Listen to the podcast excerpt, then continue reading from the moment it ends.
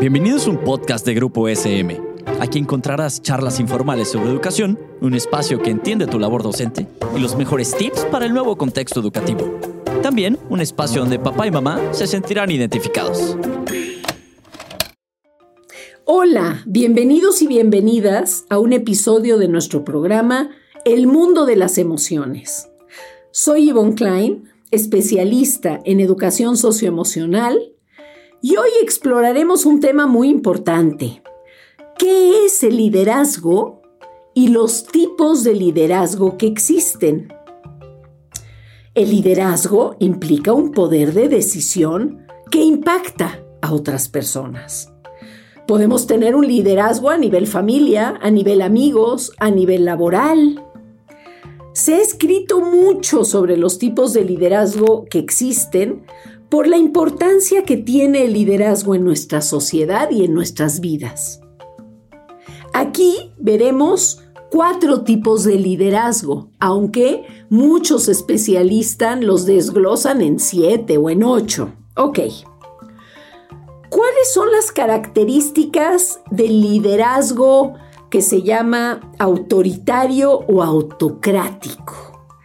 Bueno, pues es un liderazgo que monopoliza el poder, que establece relaciones verticales, las decisiones las toma la autoridad y puede generar mucha sumisión y malestar lleva el control total, no promueve la participación y puede generar dependencia psicológica y mucha inseguridad.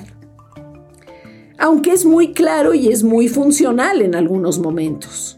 Algunos casos de un liderazgo autoritario pueden ser algunos directivos de empresas, algunos maestros, algunos padres de familia, ¿no? Eh, algunos padres, por ejemplo, que tengan el lema de lo haces porque lo digo yo, porque soy tu padre, es un ejemplo de un liderazgo pues autoritario, ¿verdad? El segundo liderazgo es el liderazgo permisivo. Delega todo en el equipo, ¿sí? No asume em, o totalmente o nada la toma de decisiones. Resulta poco productivo se presta a generar falta de claridad y por supuesto que le cuesta muchísimo trabajo establecer límites. Muchas veces no tiene legitimidad y no se gana la confianza de los otros.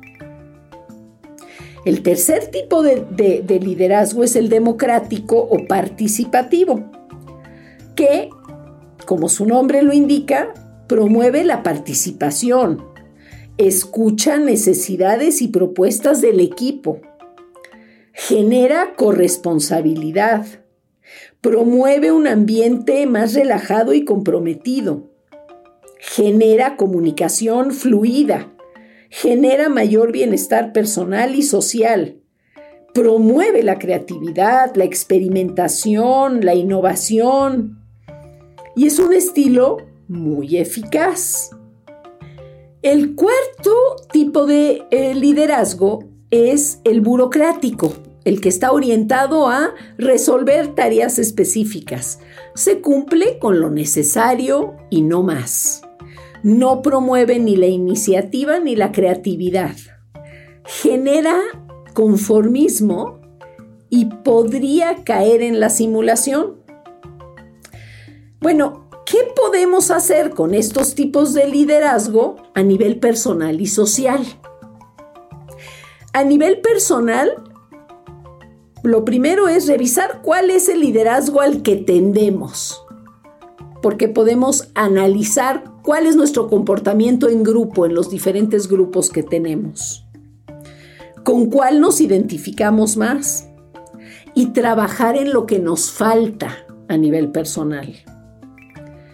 A nivel social, tenemos que ser flexibles.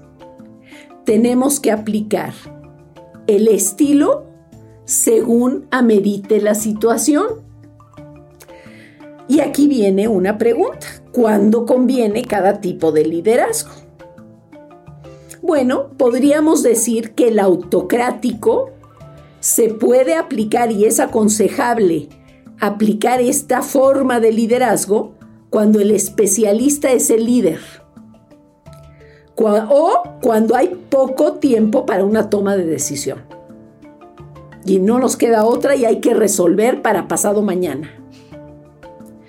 Por otro lado, aplicar el permisivo cuando los especialistas en un tema son los otros.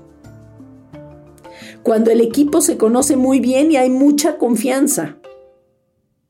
Cuando el líder no está. Y es un tipo de liderazgo que fomenta autonomía.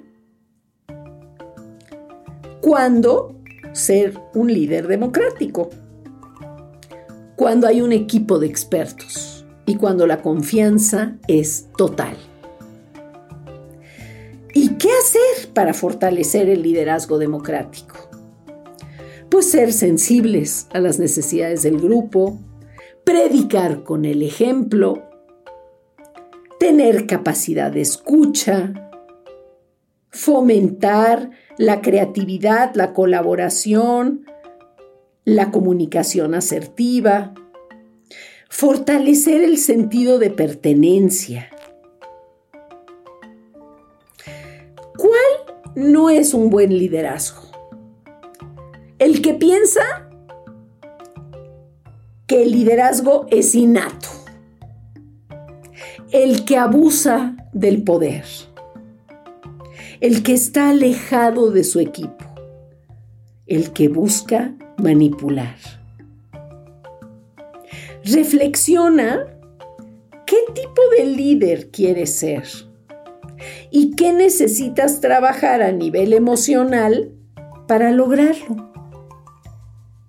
Muchas gracias por acompañarnos en este viaje emocional y no dejes de escucharnos en el siguiente episodio. Esto fue un podcast producido por Grupo SM. No olvides suscribirte al programa para que no te pierdas ninguno de los episodios. Síguenos en nuestras redes sociales y nos vemos en la siguiente ocasión.